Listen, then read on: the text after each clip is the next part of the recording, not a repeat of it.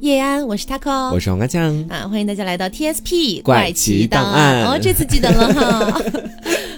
好，今天呢，给大家聊一个案件。嗯这个案件呢，是发生在二十世纪七十年代的日本。嗯，那一九七零年，对，差不多那个时间。嗯啊，然后这个案子在当时真的可以说是日本轰动一时吧。怎么说？对，因为当时呢，这个东西涉及到一个产品啊，嗯这个产品呢，在那段时间虽然不是刚刚进入日本吧，但是进入的时间也不是很长，那就是可口可乐、啊，可口可乐这个东西。嗯这个东西呢，怎么说，在那个时候的日本哈、包括你去想象一下，在可能一九七零年左右的中国，嗯，那好像也不是一个特别廉价的东西。对，没有走进寻常百姓的家里对面，其实，但是好像也不是一个特别贵重的东西。啊，就是小资 代表着，你就可能理解为，比如说你在路边发现了一罐儿，嗯，啊想想怎么形容呢？啊，比如说你在路边发现了一个没有拆封的星巴克那种感觉。啊啊，就这种感觉啊，但是因为这起案件呢，我们可以简单的归类为可能发生了一共五起，嗯啊，，所以这个事情的影响范围还是比较广的，嗯。而且最关键的是，这个凶手啊，他至今是没有抓捕归案的。嗯啊，不知道，不是在逃，关键是不知道是谁，你知道吗？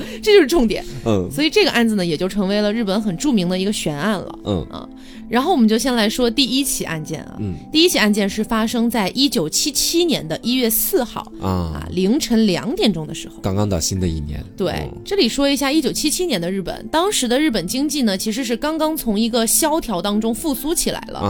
啊，所以呢，国际的一个影响力呢，也是日渐变得还不错。嗯啊，作为一个二战中的战败国哈，日本呢，差不多三十年左右的时间里面站起来了、啊，嗯所以其实当时国际社会对日本的一个看法应该还是不错的。嗯对，就像我们之前好像上那个历史课，老师不是经常放“大国崛起”这种东西嘛，嗯然后可能就会讲到说啊，日本能够从战后迅速恢复，然后去迅速的吸取各种西方的一些技术。你在这一点上，你不得不承认啊，这个小日子过得不错的是这个日本人民挺快，嗯，还是不错的啊。那么当时呢，地点是发生在东京都港区品川站，是一个地铁站。啊，那蛮繁华的也，其实，对，那这一天凌晨两点的时候啊，在这个品川车站哈，有嗯。六个年轻人是刚刚结伴下班。啊。啊，下班之后呢，他们当时住的一个应该算是宿舍，其实距离车站不是很远。嗯。而当时呢，在距离他们宿舍两百米左右有一个电话亭，嗯。六个人当中呢，有一个女孩就非常幸运的在这个电话亭旁边捡到了一枚十块钱的硬币。啊，啊，他们就觉得哎呀挺开心啊，有时运呐，啊，对吧？但是呢，好运还不止如此，嗯。他弯腰捡硬币的同时，发现硬币的旁边还放了一瓶可口可乐。哦，这里说一下，这当时的可口可乐跟咱们现在喝的那种易拉罐装的是不一样的。嗯啊，当时呢是玻璃瓶儿装的，啊，对，应该还是有点印象的吧？我们小时候也喝过那种。其实现在很多那种相对来说大排档里面，对对对对对可能还会有这种东西，它上面是一个那种小盖儿，得像啤酒盖儿那样的，你给它翘起来啊。嗯，所以为什么要说这个呢？因为我们今天其实大家看标题也能看到，它是投毒案嘛。啊所以投毒案的话，其实如果是易拉罐儿类型的，可能没有那么容易，相对来说啊，没有那么容易去投毒。但是像这个玻璃瓶儿的呀，嗯你重新的把那个上面那个瓶盖再重新进行一次压，这个叫什么啊？压缩啊，压缩封装 啊，其实还是可以做到的。啊，是这样。对，所以呢，他就把旁边的可乐也捡了起来。哎，想喝了哎，仔细看了一下，哎，这个可乐是还没有打开的。哦。然后因为是年轻人嘛，哎，遇到这种事儿，觉得哎呀挺幸运啊我。大西瓜 ski des Coca Cola，你这个语法有问题啊，语法有问随便题。说说。反正呢，他也没多想，就把这瓶可乐捡起来了。但是呢，这个女孩子可能也是一定程度上的心地比较善良吧。嗯，她就觉得不要自己喝了，我就让给我们六个人当中年龄最小的那个男孩儿。是这个男孩儿呢叫做惠明园，啊，大家要记住这个惠明园啊，他是第一位死者。嗯，嗯当时这个惠民园呢还在上高中，他们那份工作呢是他的一个兼职。那女孩的其实完，我个人理解上啊，我觉得算是合理吧，这个举动，嗯啊，对吧？把这个可乐让给自己同行的六个人里面年纪最小的那一个，，孔融让梨是啊嗯，反正呢就也没多想，结果就发生了意外。啊惠明园一开始他没有把这个可乐打开喝，嗯六个人回到宿舍之后呢，惠明园就把这个可乐放进了冰箱里，啊然后就去洗澡儿，哎，先啊冰一哎冰可乐最好 冰可喝，乐最好喝。对吧？然后就去洗澡了。嗯他洗完了之后，等其他人都在二楼的休息室休息的时候呀，哎呀，惠民园感觉到，哎呀，有点口渴了，嗯，这个时候想到了捡到的那一瓶可乐。哦天哪！对，其实你想象一下，就是就像我们前面说的，他可能真的有点类似于你在路边捡到一个完全没有开封过的星巴克。是，就对于还可能只有十六岁的孩子来说，然后可能还在工作打兼职的时候，嗯确实没有那么有钱，就喝一瓶那可口可乐。嗯，然后捡到了之后，其实还挺开心的，所以就其实不太有防备，而且又看着它像没有开封过的嘛，嗯，他就打开了这个瓶盖，毫无防备的就喝了。天哪，里面是投毒了的。对，然而呢，仅仅喝了一口，这个惠民员马上就吐了出来。嗯，根据当时的这个室友去回忆啊，惠民员埋怨说：“哎呀，这可乐的味道怎么回事啊？不对劲儿啊怎么。这么难喝呀？非常的非常的苦涩。”然后呢，嗯对，因为可乐大家都知道是甜的嘛，对，于是他就马上跑到卫生间用这个自来水去漱口，一边漱口一边还说：“哇，这个可乐太难喝了。”就大概这个样子。你配音也太强了吧？哎，配音专业毕业啊，配音专业毕业，对对对，啊，结果呢，过了五分钟之后，惠民员就突然倒地，身体开始了剧烈的抽搐，还是中毒了？对，整个人的意识也处在极度不清楚的状态了，估计就跟我当时肾结石送去医院那个状态差不多了，神志不清了神志不清了。呃，同事见状呢，都以为是食物中毒，嗯于是就马上打了那个幺二零，他们那边应该不是幺二零，反正就送到医院去了。哎叫了救护车送到医院去了，嗯就送到了附近的品川医院去抢救。嗯，但是不幸的是，虽然经过了一晚上的奋力抢救哈，但是这位惠民员还是在当天的凌晨七点半宣布死亡了。这毒这么烈性的吗？对，一会儿就会讲到这是个什么毒了，行，非常吓人。嗯，在抢救惠民员的时候呢，医生就已经怀疑他的这个症状啊，应该不是食物中毒，嗯，因为食物中毒可能不会导致出这么严重的一个现象。是，而且一般食物中毒之后，好像是得洗个胃，嗯，洗个胃之后大概就好了。对对对，那这个其实看起来就很麻烦，处理方式他早上七点钟还在抢救。嗯。嗯，所以呢，这些医生也在第一时间就通知了警方。那通过了警方的尸检之后呢，就查明了他真正的死因是氢化钠中毒，啊，这名字我有听过，剧毒啊，这个东西是？吧？那这个剧毒氢化钠的来源呢，在后来的一些检查当中也证实了，就是来自于捡来的那瓶可乐，嗯，剂量而且还非常的大。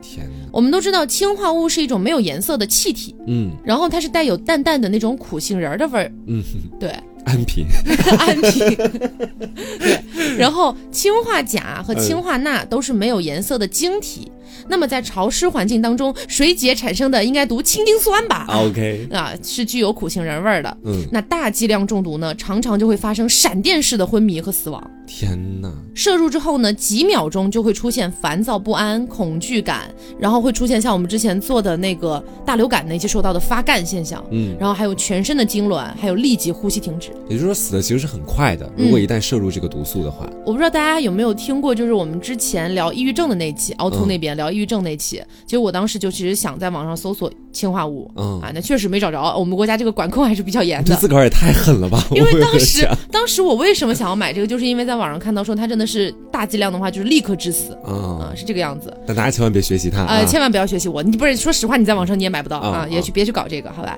大家活着最重要。嗯然后呢，小剂量中毒可能会出现十五到四十分钟的一个中毒过程啊，啊，这个过程里面可能会口腔以及咽喉会出现麻木感，然后流口水、头痛、恶心、胸闷、呼吸加快加深、脉搏加快、心律不齐、瞳孔缩小、皮肤黏膜呈现鲜红色、抽搐、昏迷，最后意识丧失而死亡。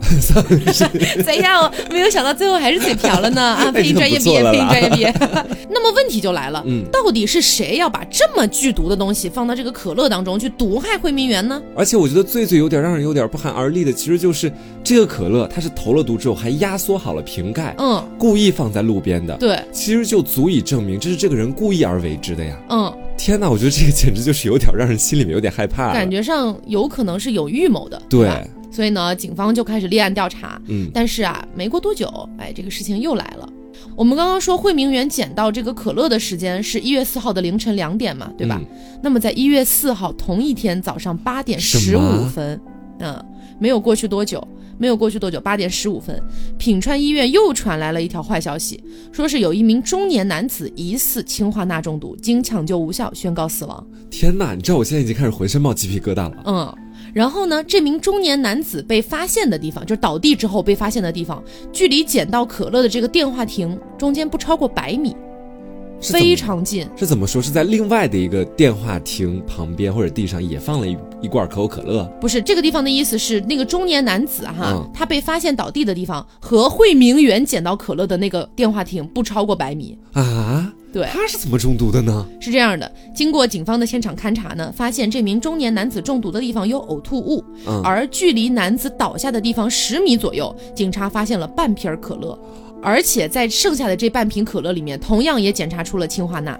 同一人而为之，说到底就是对，那么至此呢，这个案件其实已经很明显了。对这个中年男子呢，应该也是在电话亭附近捡到了可乐，同样没有防备的喝了下去，才会中毒身亡，而且他还喝了半瓶儿。哦，然后呢，因为案件之间产生了联系嘛，那警方其实一下就知道了，这两起案件绝对不是偶然的。是的啊，背后肯定是有投毒的人的。于是呢，警方就采集了这个瓶子上的一些指纹，嗯希望能够从中找到一些线索。但是那个年代啊，DNA 技术其实是刚刚起步的并。不发达。啊、指纹采集呢是警方的常规手段。然而啊，在日本上世纪七十年代的时候，采集指纹只能锁定之前犯过罪的人。啊，，对，因为他们才会被警方录取指纹档案。就样本不完全，对，因为只有犯罪的人才会留下证据，所以说对于第二起案件呢，警方也确实通过指纹锁定了一个人，嗯。但是这个人就是刚刚死去的那个中年人。啊，这个中年人自己的指纹，对，这个中年人的名字叫金元博，他嗯。四十六岁，曾经是由于盗窃两次被捕，之后呢又因为诈骗而被通缉，已经销声匿迹十三年了嗯啊。不过呢，经过警方的多方调查，发现这个人他和这个可乐投毒案是没有关联的。嗯，那你说再怎么样也不可能吧？就自己给自己投毒，然后自己在电话亭旁边摆着，自己再开了半瓶喝的，不合理，没必对吧。要，对，那么时间呢又来到了第三起，还要来吗？时间线非常的快。嗯我们刚刚说这个金元博，也就是这位中年人，他被发现的时间是早上八点十五分，还在一月四号，而还在一月四号中午十二点五十分的时候又来了，又来了。本来嫌疑人的线索到这儿就断了嘛，只查到了这个金元博这个人。嗯但是呢，东京警视厅引起了高度戒备。既然这两个地方已经有受害者，而且这两个人没有关联，那么很有可能凶手就是在毫无目标的去下毒了。对，于是呢，警视厅就出动了大量的警力，开始对案发地的附近进行详细的一个搜索和排查。嗯果不其然。在中午十二点五十分，在距离第一瓶儿，也就是那个惠明园发现那第一瓶儿可乐的那个地方附近六百米的地方，有一家商店的电话旁边，警方发现了一瓶没有打开的可乐。也是电话亭对，也是电话旁，不是这个地方不在电话亭，这个地方在那个一家商店的电话旁边啊，然后经过检验，这瓶可乐里面也含有剧毒氰化钠。还好没有被人喝这瓶，嗯，随后警方又在距离电话亭不远的路灯下发现了第四瓶可乐，天哪，啊、同时也证实了里面也含有氰化钠。那么，根据第三瓶可乐，就是那个呃商店老板那边儿，就是这家老板的十五岁的孩子说，自己其实早上就看到了这瓶可乐了啊啊，，但是呢，当时因为急着要出去，所以还没有喝，就打算回来之后再喝。但是回来之后呢啊就被警察带走了嘛，啊，不是他被警，就可乐就被警察带走了。是啊，非常的幸运。那根据警方后来的检验，发现了这个投毒剂量还有一些区别。最开始的那个惠明园的可乐，嗯它这个可乐当中的氢化钠的剂量是一点四到一点六克左右，嗯还不算太多，但是其实很少的氢化钠也足以致死了。对，然后中年男子的那一瓶剂量是一点九克，高了一些，对。然后路灯下就是被发现的，被警察赶紧发现的那个第三瓶，嗯，剂量是三克，这么多吗？而那个商店电话旁边的可乐当中的剂量是九克。天哪，我现在真的，我我要再说一遍，我浑身又是各种起鸡皮疙瘩。对，真的很吓人。最重要的是酒克的那一瓶，原本那个小孩儿本来准备喝，对，但是因为早上要赶着上学没喝，嗯，然后中午回来的时候也没喝到，真是捡回一条命啊！对，，真的是读书救人。是，而且你知道，我觉得我刚听你这么一说，最让我不寒而栗，最让我起鸡皮疙瘩的就是，你有没有想过哈？嗯其实说不定那个凶手一直在暗处观察，嗯，在观察着所有人究竟是谁拿走了这个瓶子。真的很有可能，因为都放得很近。对，而且每一个地方，就刚刚也说了嘛，距离都很近。你前面也讲了，说不定就在不远处，找个机会正在找一个角落，看着究竟是谁拿了。对，他可能当时看到那个孩子没有拿的时候，心里还有点挫败感。说不定还有一种那种看到别人拿起来喝了，然后享受了一番快感的那种感觉。是，哎，反正想着就觉得心里堵得慌。嗯，然后当时呢，警方也去调查了一下附近的居民，嗯，然后从居民口中得知，早在好几周之前，附近的电话亭路灯下面就已经出现了这些可乐，而且它们的位置时常会发生变化，啊，有的时候会在街角，有的时候出现在便利店门口，但是大多都是人员流动比较密集的地方。嗯。那么，因为其实在那之前放了那么多瓶可乐，不可能说没有人捡起来喝，嗯，对吧？不可能是从惠明园那一瓶才开始有人喝的，所以很有可能那个凶手在之前放的那些可乐里面没有下毒，啊，他就是想营造一种经常会有人遗忘可乐在某一些地方，然后勾起别人想要去喝的那个欲望，然后在后面的可乐里面再去下毒。而且可能就是说，原本那个人，比如说某 A 啊，他直接去街角拿了一瓶可乐，回家一喝，哎，今天占着便宜没毒，嗯。现在再看到就习惯性的会再去拿了，对，那说不定那一瓶就是有毒的了。嗯，而且呢，还有另外一种推论，是警方给出的一些推测哈，嗯。是说这肯定是一起有预谋的随机投毒事件，我也而且觉得。啊，而且是带有实验性质的。嗯。警方认为呢，作案人应该是在做实验，从而去控制投毒的剂量，既可以把人毒死，又能让人喝起来没有察觉，同时也在试探作案的位置，看看哪里的可乐容易被人发现，而且喝掉。哦，天哪！就是第一个其实是在于是他在里面投不同的剂量，看看嗯哪个不会改变味道嘛，这种对嘛。然后第二个就是说看哪里最有机会被别人拿到，这样会毒害更多的人。没错，天哪，他的心思很缜密啊。嗯，而且他肯定具有一定的反侦查意识，因为从可乐瓶上并没有发现任何其他人的指纹。对，而且得益于可能在那个年代监控摄像头也没有普及，啊，对不，然的话也那个警察一查监控摄像头就什么都知道了。没错。那这个东京警视厅发现了这个问题的严重性啊，因为是随机投毒啊，然后呢就赶紧联系了电视台、报纸这些媒体，就报道了这个连环的投毒案，并且呢还警告广大市民一定要提高警惕啊。不要随便乱喝东西啊、了。路边的可乐不要喝呀！然后就铺天盖地的这个报道呢，就让这个案子在当时是家喻户晓的。嗯然后呢，警方的这个行动呢也起了一些效果。很长一段时间，医院都没有因为说那种捡路边可乐喝，然后就送进来的这种投毒的案件了。是啊，但是我犹记得我的身上又开始滚过一轮新的鸡皮疙啊，瘩，怎么了？因为我听你说这个案子有五起，没错，，后面还发生了，嗯，是的，是这样的。我觉得第四起是最具有争议且最悲惨的一起吧。那嗯是这样的，刚刚不是说是一月四号发生的事情吗？第四起案件呢是发生在二月十三号，隔了一个月了，过了一个多月。这个呢是早上六点二十分，嗯有一个三十九岁的大阪的男子申奇，在上班的途中呢，经过了一个自动贩卖机。嗯，他买烟的时候呢，就偶然发现了，哎，这个自动贩卖机的上面顶上放着一瓶可乐。嗯。这个申奇那是想也没想啊，就把可乐放进了包里，带到了公司。嗯，其实当时关于那个可乐投毒的事情是正在大力报道的，是啊，他不可能不知道，他也是知道这个事儿的，甚至早上公司的报纸上面还大大的印着这个案件。但他就是觉得自个儿是个幸运儿？头铁，真的是头铁。因为当时公司的同事啊都听说这个事儿了，发现他带了一瓶可乐过来，都劝申奇不要喝。但是呢，呃，申奇可能也不知道怎么想的，反正他就没有听取同事的意见，一一口气就把这整瓶可乐喝掉了。这干什么呀？是要啊，结果不出意外嘛，申奇也中毒了。但是好在送医比较及时，而且这次饮料当中的这个氰化钠的剂量也比较小啊，嗯很小很小，所以申奇幸运的活了下来。捡了一条命，但是没过多久，他自杀了。为什么？他自杀了，他是自杀的。据说呢，当时申琦留下的这个遗书上面写到啊，因为对于喝可乐的这个事情，其实是十分愧疚的。嗯，不过这里面有没有别的原因，那就不得而知了。可为什么要能就是为喝可乐而愧疚？因为他当时其实完全知道，嗯他，完全知道这个可乐投毒案，但他还是去喝了。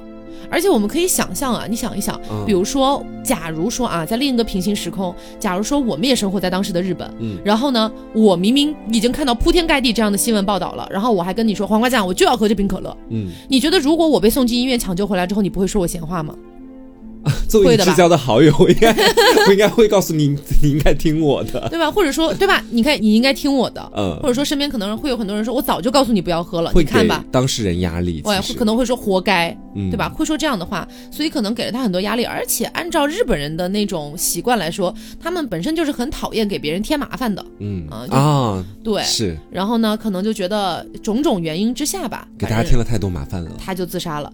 但是为什么我前面说这个事情其实是有很多争议的？嗯因为还是有很多日本人觉得啊，按照常人的思维，嗯你没必要吧？你虽然是喝了这个饮料，全世界骂你头铁，嗯，但是好像也不太至于真的到羞愧到自杀这件事吧？是，就是当一件事情是未解之谜的时候啊，嗯就所有人的猜想可能各种各样都有。对，就可能如果你相信他是真的因为压力过大而自杀的，那你可能就这么认为了。嗯可能还有另外一部分人就觉得说这件事情完全不至于。嗯他们有没有什么其他的怀疑方向啊？嗯，暂时还没有，后面我们会提到。嗯嗯，但是呢，警方因为在申奇这里没有找到什么证据嘛，乱七八糟的，所以这个申奇的事情就慢慢淡化了。嗯，那后来呢，又过了一天而已，时间是一九七七年的二月十四号，嗯，地点呢是在东京车站的地下商业街。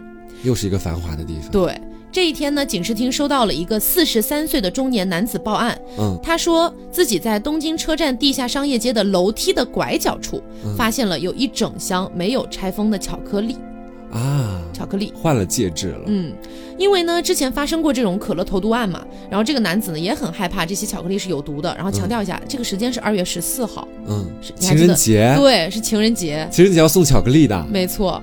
哦，但是这个男的还好，因为他之前看到了这些可乐投毒案嘛，嗯然后又看到是一个完全没有拆封的，所以他其实有点害怕，害怕这些巧克力也有毒，所以就报警了。嗯那警察到达现场之后呢，发现这一箱巧克力确实没有拆封，而且我刚刚说了嘛，这不是情人节嘛，嗯所以路过的很多人都有可能以为是别的情侣忘在这儿的了。嗯那因为之前的这个投毒案都是以可乐为目标嘛，所以这个警察就先把这箱巧克力当做失物来处理了。嗯啊，以为是那种遗失的东西。是，过了好长一段时间都没有人来认领，那警察才联系了巧克力的厂家来收回。嗯但是巧克力厂家过来检查的时候，发现这一箱巧克力都有被人拆过的痕迹。啊，嗯，而且每一块巧克力上面都夹着一张纸条，这是非常可怕的。纸条上面写着“天诛”，就是那个呃朱砂的朱，天珠天诛骄傲而丑陋的日本人。啊，嗯，那这个厂家就立刻报警了嘛。果然，通过检测，在每一块巧克力上面都检测到了氰化钠的成分。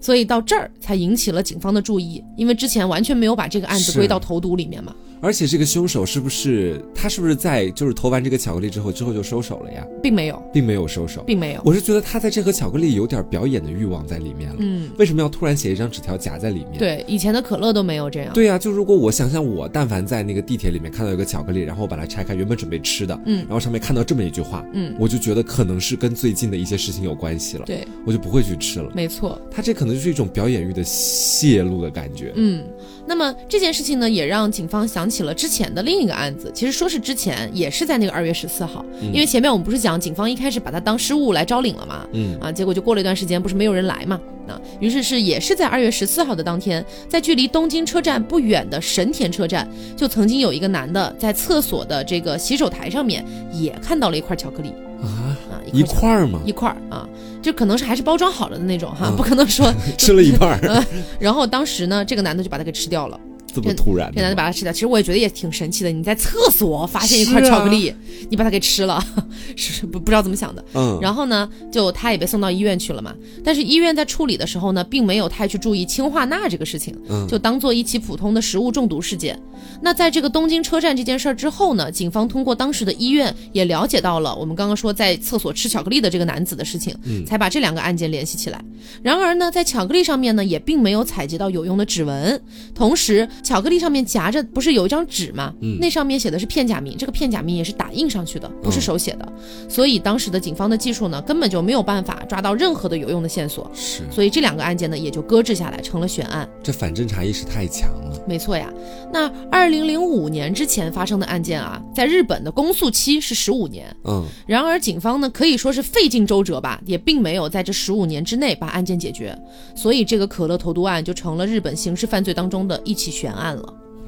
啊！而且据说啊，你想一想，如果我们当时在日本的话，嗯然后发生了这样的事情，你会不会不敢喝可乐了？当然会不敢喝可乐，哪怕是路边商店正规在卖的，你也不敢喝了吧那？要是他置换了呢？对吧有毒的跟里面换了一下，谁知道啊？对，所以这个东西呢，也影响了另外一件事儿，嗯就是说可口可乐本来之前一直是玻璃瓶儿装的，嗯但是在当时日本的那个销量下滑的那是非常严重啊，嗯所以呢，就把它换成了易拉罐儿装的啊啊，因为这样密封性更好，不会被轻易的就下毒了嘛，嗯就像我前面讲的那样。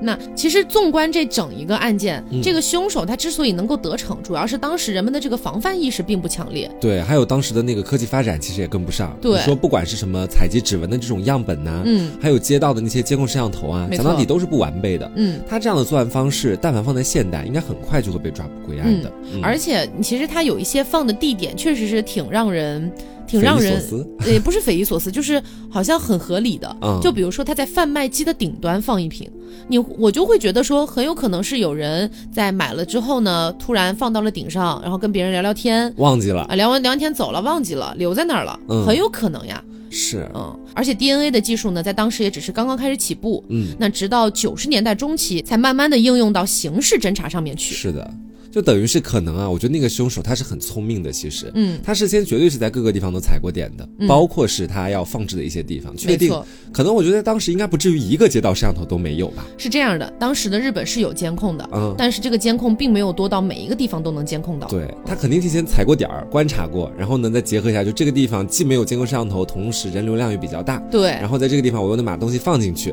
嗯然后看看究竟是谁来喝，就是没错，就感觉就是我始终觉得他像是上帝。我我斗胆分析一下这个凶手的嗯心理，其实、我觉得说他能干出这样的事情，你说正常人谁能干出这种事情？嗯，你首先你就不想去害人，作为一个正常人，对，他其实应该挺享受这样的一种上帝视角的，我感觉是。嗯，就是像一个上帝在掷骰子一样啊！你们谁拿到了这个东西，那其实就要承受这个东西之后所带来的一切恶劣的后果。没错。我在我在放置完这个东西之后，只负责观察整件事情的发展。我觉得这就是让人很可怕的一种体现。而且这件事情后来还会引发很多人的浮想联翩，嗯，就很多人会觉得说，可乐这个事情他可能后来放弃了，因为可乐这个。玻璃瓶装的后来也被改掉了，是然后警方呢也大力去宣传了。那么他后来又换成了巧克力，就有人在想，他会不会又换了别的东西呢？啊，在未来有没有可能他会换别的一些这种毒物呢？比如说氰化钠是可能致死致的太强烈了，嗯它有没有可能会换成一些那种致死性慢一点的呢？非常吓人。而且氰化钠这个东西吧，它虽然说是剧毒，但是也不是哪儿都找不着的。嗯它不是被严格监管起来，特别是在七十年代那个时候啊，很多东西是用于那种叫什么冶金，嗯就是炼炼一些贵重金属的时候会用到，还有一些工业上面也会用到，所以你真的要有门路去搞，也是能有一定程度上能搞得到的。是的，啊而且你不要觉得说，嗯、就是用氰化钠投毒会不会是一个非常难的事情？其实还真不是，因为投毒真的就是最简单的事情，你只要搞到毒物，你就能投毒。是，而且你不像是其他我们在先前在节目里跟大家讲过的那些无差别杀人案件，嗯他可能还是要这个凶手自个儿亲自的拿着一把刀，嗯，上去开始实施这种罪行。没错，但其实这位他其实就是只要在远处观察好，嗯然后提前做好一些准备和踩点就可以了。嗯就如果这么一想的话，就想到先前看到的一个说人性其实就是一个深渊，嗯你永远不知道它到底有多深。对，你很难想象，我现在有的时候在街角上面，我曾经就是啊，在某某家咖啡店门口，嗯就看到了桌子上有一盒被遗弃的烟。嗯，你知道当时因为我自身又没有带烟，然后我就非常的饥渴，非常的嗯非常想要去抽上一根。但是因为这个案子先前我其实也有看过，我当时脑子里就迅速开始过了一遍。就很有可能。对，对我就想说，虽然我具体也没有抽，也不知道它有没有毒，但我觉得这个这种行为我以后是绝对不敢做了，就是。嗯，而因为之前好像也发生过那种可能是谣言哈，嗯为了不引起大家恐慌，我们也不说那么严重，嗯就应该是谣言，我记得，因为没有官方的任何通报，嗯就有的时候可能会在网上看到一些说法啊，说千万不要，比如说喝陌生人的饮料啊，嗯抽陌生人递来的烟啊，或之类的，都有很大的可能在里面藏了一些毒物。嗯，啊，然后可能有一些是致死的，可能有一些是让你上瘾的呀，或者之类之类的。反正这个大家肯定还是得小心一点。对，而且关于这个案件，其实后来网上有很多人都在猜测，因为它至今是一个悬案嘛，对呀，每个人都在想到底是谁做的案，嗯，所以有了两个猜测啊。第一个是说有可能，你还记得那个惠明园吗？嗯第一个喝下饮料的那个小男孩，嗯有人在猜测说，很有可能是把那瓶饮料递给他的那个女孩做的。啊，这个呢，也算是有一定的可循之处吧。为什么？因为他们是这样猜测的，说这个女孩呢，很有可能就是想要通过这样的一个行为，把自己的嫌疑首先洗刷了，然后让公众以为这是一个无差别杀人事件，嗯，其实是他自己在操纵全局，但是有点阴谋论的成分啊。是嗯，就是好像他这样其实就玩的更深了一点。对，就是我既能够让警方看到我，嗯我不是完全藏于幕后的，没错。但警方绝对怀疑不到我。嗯那第二种说法，我我我先猜一下，因为其实，在你刚刚讲那个自杀的人的时候，啊，第二个说法是不是这个？是是他，我当时我就心里也过了一下，我说，其实我一直有点站的就是说这个压力，因为从我自己的角度来说，嗯我可能就不会因为这种事情而自杀。嗯但我考虑到日本他们那边本身的文化呀相关的东西，可能会有这种可能性吧。嗯但我还是觉得说他自个儿是不是也想通过这种方式来试一下这个可乐。如果单单从心理变态的角度来说的话，嗯，而且还有一个点，就是在申奇，就是那个自杀的人，他自杀了之后，后来出现的就都是巧克力投毒案了。啊，很有可能，有些人猜测后面可能就是模仿作案，因为我前面讲了，氰化钠也不是那么不容易搞到的东西，是。而且像之前如果是可乐投毒的话，没有夹带任何的纸张，没有写任何的文字，但是在巧克力上面都发现了那个天珠骄傲而丑陋的日本人这样的字条，因为你再看两个案件的发生时间，中间隔了有一个月的时间，嗯，而且在中途当中的时候，媒体是有大肆的去报道这件事情的。对，然后那位自杀的他已经离开了，在之后你不知道民间可能有的人看到之后是义愤填膺，觉得说、啊怎么会有这种人渣？有的人他是会学的，其实。嗯、没错呀。就，像曾经我们在节目里面讲过的少年 A 还记得吗？嗯，当时是因为说讲了他在学校里面的这个作案经历，整个日本基本上都为之一振嘛。当时的时候，社会上都在批判，嗯但是竟然有人会因为他长相相对来说比较酷帅，或者怎么样的，而去崇拜他。嗯杀人犯的崇拜心理，嗯，对，包括像之前讲的少女 A 也是这样，就是呃有一张她的照片不慎被披露了出来。嗯。然后呢，大家就开始甚至给他建起了粉丝站，啊，明明是一个凶杀案的凶手。是，而且我记得曾经也在一个案件，我不确定是不是少年 A 了啊，嗯，好像他后来还出书了，啊，就是少年 A，就是少年 A，对，而且还获得了大卖吧，对。因为他当时的那个书讲的是他在作案的之前，包括之中之后的一个心理过程，嗯。就引起了很多人的猎奇心理，对，我觉得真的太吓人了，然后刚刚说的两个呢，是有很多人都在猜的，嗯然后剩下还有一些，就是呃，因为前面讲了，上面的那些都是投可乐里面的毒嘛，对，那后来不是有巧克力的嘛？是，然后那一整箱的巧克力是那个四十三岁的中年男子发现并报警的。嗯，首先，他有没有可能其实就是凶手？他故意自己放一箱在那边儿，然后在每一箱上面都夹上了一张纸条。其实这表演欲望非常强，拙劣的模仿行为，我现在更相信他是，因为我坚信凶手已经是，已经是升级了，是吗？那他真的是，万一不是他怎么办？那他那这个这个中年大叔他也太有心机了吧，先是可乐，再是巧克力，最后巧克力还要自己亲自把它发现出来，对，因为有很多的那种变态凶手，其实都有这种欲望。到后面会展现出表演欲的，对你像少年 A 当时也给警察写了信，嗯就说你们永远抓不到我什么什么的。然后呢，这是一个人觉得说有可能是他嗯故意放了一箱巧克力在那儿，故意自己报警。啊，然后还有一个可能性呢，就是后面不是讲到说还有一个人在厕所里面吃了巧克力嘛？嗯那当时就有人在猜有没有可能也是这个人嗯，啊？因为在厕所里面吃一块巧克力，就这这确实，这不说干净不干净吧？是你心里不膈应吗？想想都觉得难受啊！怎么会在厕所吃巧克力，而还在厕所发现的一块巧克力？对，这也敢吃啊、而且这一块上面应该是没有那个字条的。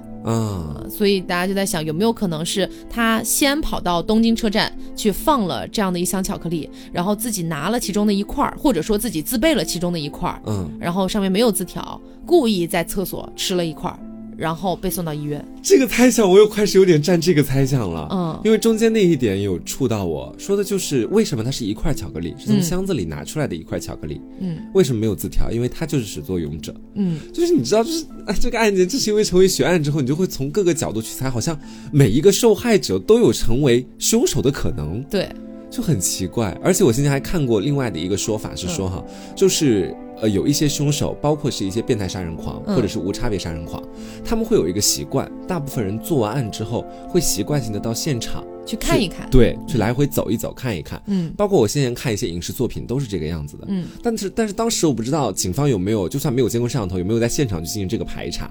如果排查的话，说不定啊，在每一个现场你都会发现有一个共同的人可能会出现一次或者两次，说不定可以去调查一下。但那个时候我们刚才前面讲了，他那个有监控的一个疏漏的问题，对他没有那么密啊，可能很多地方拍不到。是我说的不是监控，我说就啊警方现场去看有没有人面熟，哦就好几个现场他都会出现，因为我们说你是柯南是吧？因为我们说如果哈，如果这所有的案件都是一个人做的，嗯那他这个地方是有点多的呀。对刚我们讲有电话亭、有商店、有商场、有嗯地铁站，那其实他可能还是会去现场看一看的。如果当时观察一下，说不定的。对，但是也是有个很关键的点，就是它刚好发生的那个位置啊，嗯基本上都是在东京车站附近的。很繁哦，很繁华，呃对，首先人很繁华，且同时每天会经过那一块儿去上班下班的人都非常多。嗯，你要怎么样在这些每一天都会来来往往的这些人里面去找到那一个人？因为其实有很多上下班的人也是天天经过那儿的，嗯，对吧？这也是他聪明的地方，啊反思一下的啊啊。就砖头在繁华区不好找的。对，我觉得大家如果对这个案件感兴趣的话，因为这关于这个案件真的有好多好多讨论我，刚刚都已经想到商店老板是不是？故意放一瓶在那儿说。哎，对呀、因为其他都在电话亭旁边，凭什么就是他在自己的商店电话旁边？我跟你说，这就套娃，真的人只要一开始阴谋论，谁都可以成为凶手。对我看过最扯的一个，就是全网我见过最扯的一个，这太搞笑了。因为这个案件确实有真的有非常多的一些讨论，大家感兴趣自己也可以去讨论一下，包括在那个就是一些呃社交的一些软件上面也有关于这个案件的讨论。嗯我看过最扯的那个就是说，有可能是在外星人啊，他们在做这种实验啊，我整个就是说外星人故意的要选择一些人流密集的地方啊，天诛骄傲而丑陋的日本人。这暴露了他们一个明显的特征，就是爱喝可口可乐，你知道对？，嗯，百事输在哪儿了？等等，对，你知道这个东西还有人在说，有可能是百事搞出来的，我真的。搞什么啊？因为这个案件其实你没有办法，就是因为它毕竟过了很多年了，它已经嗯成为一个大悬案了。就当时那些死者，他们无辜吗？当然无辜。嗯就是你也不能说他们每一个死者都可能跟这个案件有关。我个人还是占更大的可能性是，呃，完全没有在这个案件当中涉及的人因为我想的。对，因为我想了一下，其实我们能想到的这些，我们那些普通的百姓能想到这些，嗯警察想不到吗？对，人家学的还是专门的刑侦专业的，没错我们该怀疑的，他们应该都怀疑到了，除了外星人，我觉得他们应该不会怀疑。但是如果他们在这么长的时间里面都没有查出来是凶手，就足以证明其中的不少受害者已经洗脱嫌疑了。对，所以其实里面的这些受害人啊，我们肯定是像之前我们做那个奇怪死法的第二期节目，嗯然后就有人在底下说这么不尊重死者真的好吗？就这一点，就是我再说一下啊，嗯就是因为我们是做 TSP 怪奇档案的，然后包括像做第一期奇怪死法的那期节目，在开头我们就说了，我们没有任何不尊重死者的意思，只是把这样的一些故事讲出来给大家听。那你难道希望我们在讲每一个案件、每一个死法的时候都很沉重吗？